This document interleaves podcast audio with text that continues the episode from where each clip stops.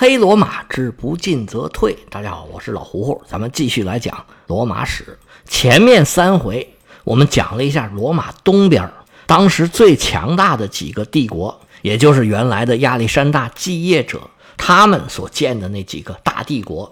在第一次布匿战争结束之后，发生了一些什么事儿？还特别介绍了一个新崛起的王国，这就是帕加马。这三回是硬插进来的。在这三回之前呢，在讲叙拉古围城战还没讲完，但是我感觉这时候不把这个插进来的内容交代清楚，后面的书就不好讲了。而且咱们刚刚结束的这三回啊，涉及的内容挺多，线索还有点乱，而且呢，有几个角度需要交代。把他们单独拎出来讲都挺费劲的，要是留到后面，这线索越来越多，就更交代不清楚了。那边讲完，咱们再回来讲叙拉古。叙拉古从第一次布匿战争期间就跟罗马一直是结盟的关系，老建主西罗一直跟罗马关系很好。但是到了公元前二百一十六年，坎尼一战对叙拉古也发生了巨大的震动，西罗已经七老八十，眼看就不行了。继位的新建主是他的孙子，叫西罗尼姆斯，就跟汉尼拔结盟。这一下就引起了叙拉古内部的动荡，希罗尼姆斯就被杀了。汉尼拔派来的两个使者就趁乱掌握了叙拉古的权力。这俩人，一个名叫希波克拉底，跟希腊的医神是一个名字的；还有一位叫埃皮库戴斯。这俩人本来就是叙拉古人，不过呢，已经跟汉尼拔征战多年。俩人啊，足智多谋，打仗也有两下子。这两位在叙拉古一掌权，那就相当于叙拉古是汉尼拔的地盘了。对罗马来说，这就是背叛呢。于是，罗马人派出海陆大军，把叙拉古是团团围住。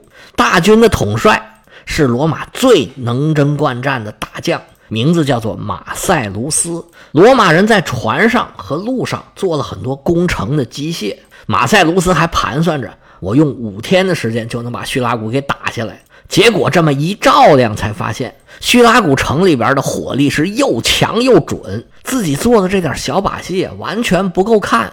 一打听才知道，原来叙拉古城里边有一个大科学家，到现在也是无人不知、无人不晓。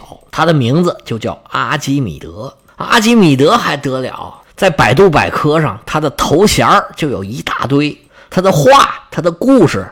应该没有人不知道吧？他最有名的头衔叫力学之父，人家用个杠杆就能撬动地球。你跟他打仗，那有什么好果子吃啊？关于这场攻防战，有很多传说和小故事。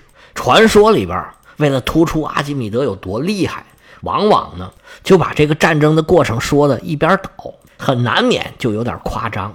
就说阿基米德做出了很多很神奇的东西，实际上呢，阿基米德应该起了很大的作用，这一点是毋庸置疑的。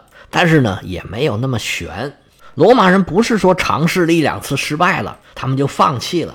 其实啊，在公元前二百一十四年，罗马军队对叙拉古的围攻持续了八个月，八个月都没攻下来，最后没办法，只好改为了海陆封锁。从五天变成八个月，又变成了封锁。这就遥遥无期，说不上是什么时候了。叙拉古为自己的同盟赢得了宝贵的救援时间。围城战是公元前二百一十四年开始的，罗马在这打了一年都没有人来救援，动作迟缓的迦太基终于在第二年派出了援军。其实迦太基的海军是一直尝试着对叙拉古进行援助的，但是因为罗马的海军更强大。迦太基的海上援助是聊胜于无。不过，在公元前二百一十三年，这次可不一样。迦太基人派了一支精锐的部队，从西西里岛的南部登陆，没有受到罗马人的任何干扰，一路畅通无阻，就来到了阿格里真托。这是西西里南部最重要的海港。迦太基军队没费什么劲儿，就攻下了阿格里真托。叙拉古城里边收到了援军的消息，那当然是喜出望外，就派了一支一万人的军队。由希波克拉底率领，准备突围去跟迦太基军队会合。叙拉古得到消息，罗马人肯定也得到消息了。罗马人的主将马塞卢斯知道迦太基派援军来了，而且这援军数量还不少，说是有两万五步兵、三千骑兵，还有十二头大象，想要阻止他们登陆是不可能了。人家已经在阿格里真托站稳了脚跟了。不过马塞卢斯还是在路上拦截到了前来会合的希波克拉底。希波克拉底大概带了一万人的军队，趁着罗马人不注意，从叙拉古城里边突围出来。没想到半路碰到罗马人，大部分被罗马人或杀或俘虏。不过希波克拉底本人率领了一支几百人的骑兵，跟迦太基的援军会合了。在公元前二百一十三年，双方没有发生会战，应该是在叙拉古的周边发生了很多小规模的缠斗。在公元前二百四十一年，第一次布匿战争结束之后，整个西西里岛都纳入了罗马的统治。到这个时候，已经快三十年了，罗马人的统治是越来越残暴。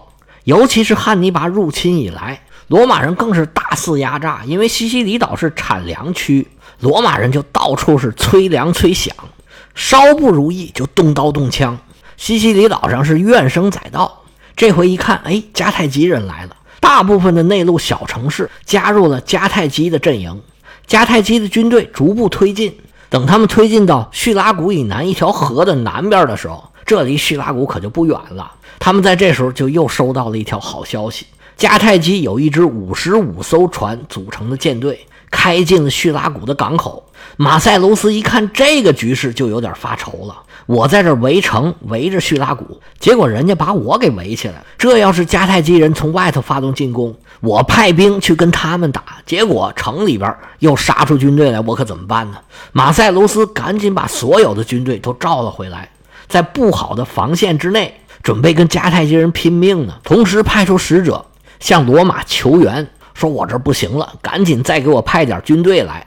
而在这个时候。迦太基人又表现出来他们犹豫不决、优柔寡断的特点。迦太基军队的陆军将军名字叫做西米尔卡，他和希波克拉底率领着军队，在离叙拉古很近的地方驻扎下来之后，并没有很坚决地往叙拉古推进。他们还在琢磨下一步应该怎么办的时候，有一支罗马军队从西北方增援，跟罗马军队汇合起来。迦太基军队收到消息的时候已经晚了，他们感觉啊。这个时候再跟罗马人打没有什么把握，索性我们去内陆煽动叛乱得了，顺便啊抢点粮食回来。结果这支军队不但没有继续逼近威胁罗马人，反而掉头往西去西西里岛的内陆了。迦太基海军的统帅叫波米尔卡，他盘点了一下手底下的战舰，一共五十五艘，发现呢没有罗马人的船多。这打起仗来没有什么把握。咱以前说过，罗马人有六十多艘战舰，那既然不一定能打得赢，干脆呀，我走吧。结果迦太基的军队啊，都眼看就要兵临城下，结果呢，一枪没放，掉头都跑了。这可让马塞卢斯长长的松了一口气。这个冬天算是不用担心了。再看叙拉古，可就可怜喽。偌大的一座城，是坐吃山空，这粮食是越来越少。尤其到了冬天，罗马人守在城外。西西里虽然是粮仓，但是叙拉古人干着急，就是运不进来。其实迦太基人犹犹豫豫不敢打仗啊，也有他们的原因，因为他们跟罗马人正好相反。你从坎尼之战可以看得出来，罗马军队要是打了败仗，无论这个统帅多么的昏庸、多么的无能、多么的指挥失误，这统帅是没事儿的，不会受到任何的处罚。元老院呢还会好言安抚他，大不了以后就不用他了。但是呢，反而是对士兵的惩罚很严厉，在坎尼战败的士兵都给扔到西西里岛上去了，跟家人基本上就见不着面这就约等于流放加苦役，到底多长的年限都说不准。而到了迦太基那边，作为一个将军，作为一个统帅，你要是带兵打仗，如果打败了，那基本上就约等于死。你回到迦太基。元老院百人会要追究你的责任。作为一个将军来说，你打仗都打败了，没什么好说的。追究责任，那你也甩不掉。结果就是被处死。所以，对于迦太基的将军来说，他们尽量避免打仗，因为打仗就是二选一，要不就赢，要不就死。至于在公元前二百一十三年，水陆的两位将军西米尔卡和波米尔卡，他们到底为什么没有发动进攻？没准儿，我刚才说的这个事儿啊，也是原因之一吧。总之，在公元前二百一十三年的冬天，叙拉古城是在罗马人的围困之下艰难度过的。转过年来到了公元前二百一十二年，马塞卢斯感觉呀，再也不能这样了。叙拉古城围城围了这么长时间，他应该也差不多了吧？我得想想办法，看看能不能把他给攻下来。马塞卢斯做了一圈周密的谍报工作，然后跟手下的高参反复的商议，他把进攻的时间、地点都定下来了。因为在春天的时候啊，叙拉古要举行一个节庆盛典，这个庆典是送给阿尔特弥斯的，要连续庆祝三天。叙拉古被围了这么长时间了。罗马人呢也没怎么进攻，他们多多少少有点松懈了，而且呢也需要放松放松。到了日子就开始庆祝了，而罗马人又打探到城墙里边有一段啊比他们预计的要矮，于是马塞卢斯就决定就在庆典期间进攻叙拉古城。叙拉古城这边啊粮食可是没有多少了，这围城也不知道围到什么时候去，仅存的一点粮食啊。还得省着用，城里边的人饿得一个个叮了当啷直打晃，全城人愁眉不展，也没有人纵酒狂欢。粮食是没有多少了，这酒还有不少。于是为了过节，就给老百姓发了大量的酒水，全城的人都空着肚子喝酒。而叙拉古作为希腊人，性格外向、热情奔放，又好个酒。三天的庆典下来，整个叙拉古就没有几个清醒的了。马塞卢斯在城外掐着时间，感觉嗯差不多了，就在庆典的最后一天，向叙拉古发动了攻击。罗马人早已经做好了谍报工作，找到了叙拉古城墙的弱点。他们对着一处比较矮的城墙，拿投石机乒铃乓啷一顿轰，然后又在周边架设云梯，不久就打开了一个缺口。罗马士兵蜂拥而入，城市的大部分落入了罗马人的手里。叙拉古城市抵抗的力量逐渐往后退，退到了海边上的阿奇拉迪纳区。这部分呢有城墙、有堡垒，而且背靠海港。罗马人要把这里攻下来也不是那么容易的。迦太基的援军得知罗马已经进攻叙拉古城了，赶紧前来支援。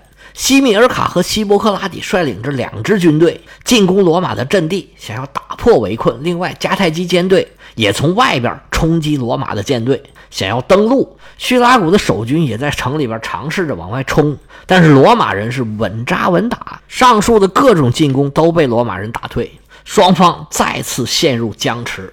现在，罗马人是在城里城外套两个圈儿。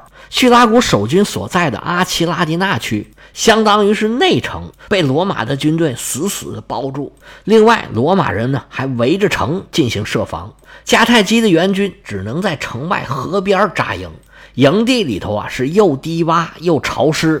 开始还没什么感觉，但是围城围着围着，春天过去，夏天可就到了。太阳一晒，这沼泽就开始滋生蚊虫。迦太基军队再想要打仗，可能他们想打也打不了了，一场致命的瘟疫是横扫迦太基大军。没过多久，迦太基军队就死了一大半，两名指挥官西米尔卡和希波克拉底全都没能逃脱。军队里面的绝大部分非洲人没剩下几个活下来的，大部分都是西西里本地人。但是瘟疫如此严重，谁还敢在这儿待呀？凡是有路子的全跑了，四散奔逃。整个营地是一片的愁云惨雾，剩下的人也是束手无策。再想打仗，已经打不了了。罗马人虽然也有感染的，但是可能他们的环境好一点。他们在城边的郊区所处的地方比较干，加上罗马人的营地比较讲究，整个营地要求严，比较干净整洁，还有良好的卫生措施，所以罗马人的疫情就没有那么严重。罗马军队基本上维持正常的状况。其实这个瘟疫啊，作为叙拉古的一个传统技能，原来都是帮助他们的。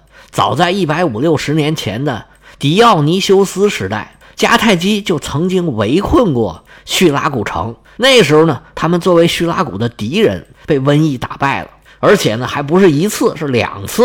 这次呢，被瘟疫打败的人是没变，但是这次他们扮演的角色是叙拉古的同盟。这次瘟疫呢，帮助的是他们的敌人，是罗马人。这么一来，困在叙拉古城里边的守军就更着急了。现在守军的首领是汉尼拔派来的埃皮库达斯，眼见着跟他一起来的这个伙伴希波克拉底得病病死了，白叫这个医神的名字了。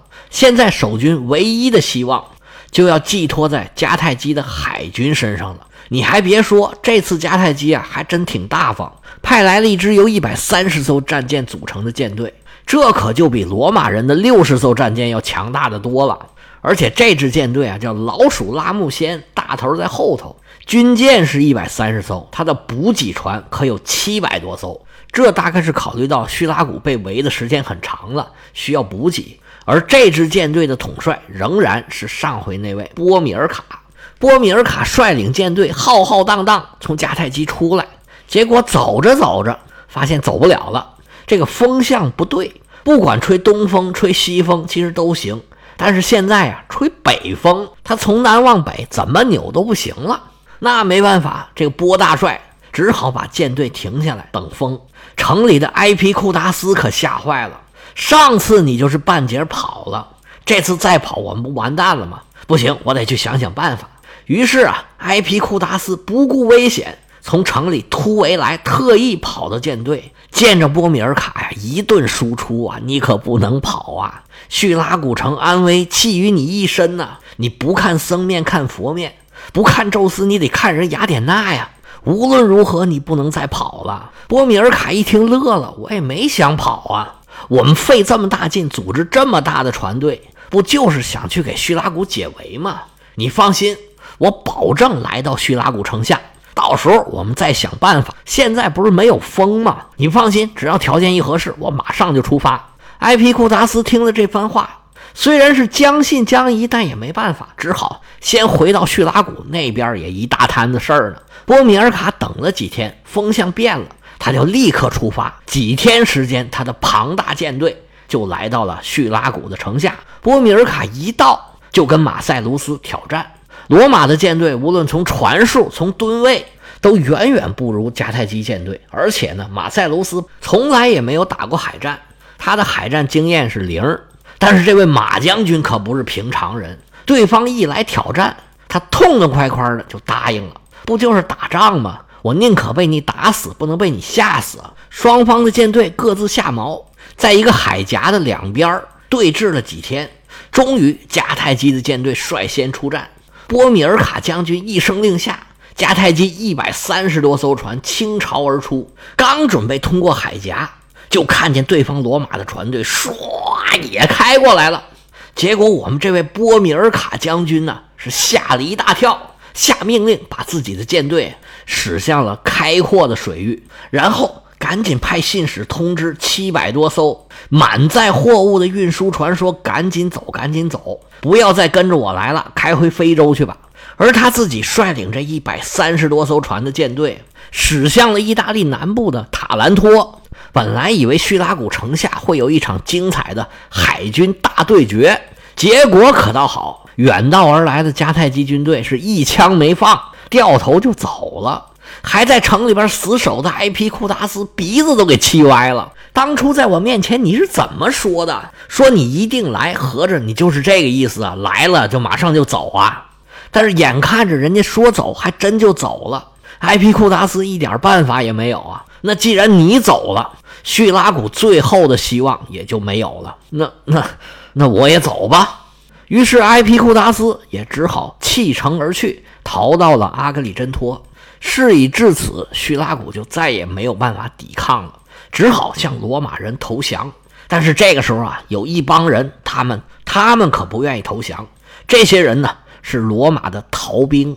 当时希波克拉底和埃皮库达斯就是靠着这些逃兵夺得了叙拉古的政权。如果这时候他们投降罗马，这些逃兵啊，不但要遭受酷刑，而且最后啊，一定是难逃一死。所以这些人宁可战死，也不愿意投降。他们再次发动兵变。把很多主张投降的人都给杀了。那在这种情况下，马塞卢斯是如何拿下叙拉古？最后这阿基米德老先生又下落如何？咱们下回接着说。